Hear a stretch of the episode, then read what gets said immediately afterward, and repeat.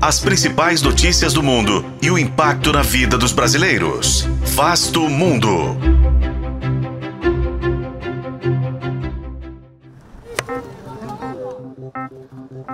Com as atenções voltadas para o conflito em Gaza, especialista em não proliferação nuclear alerta para o comportamento do Irã.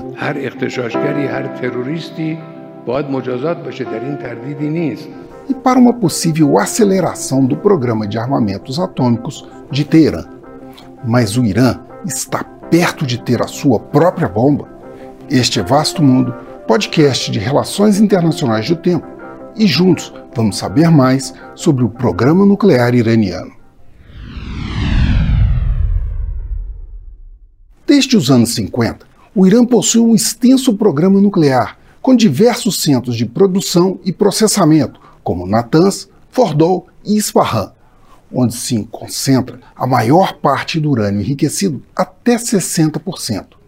A diretora adjunta de não proliferação da Fundação para a Defesa da Democracia, André Streicher, advertiu para as movimentações do Irã durante a escalada para a guerra em Gaza. Em texto publicado no dia 16, ela avaliou que, nas atuais condições, o Irã precisaria de 12 dias para enriquecer urânio a 90%. O índice necessário para se ter uma bomba atômica.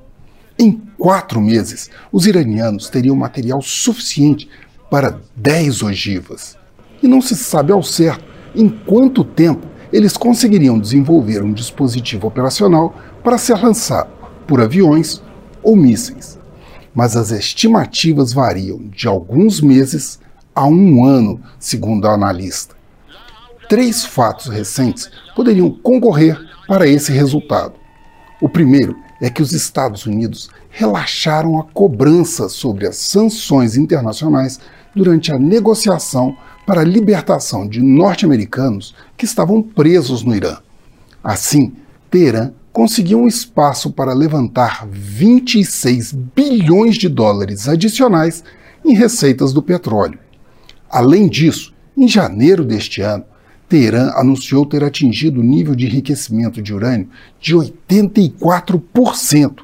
E em setembro, o Irã vetou diversos inspetores da Agência Internacional de Energia Atômica de monitorarem instalações no país. A chegada do presidente Joe Biden a Israel seria uma forma diplomática de dissuadir os planos do Irã. E o deslocamento de dois porta-aviões nucleares para a região servem de garantia de que ele está falando sério.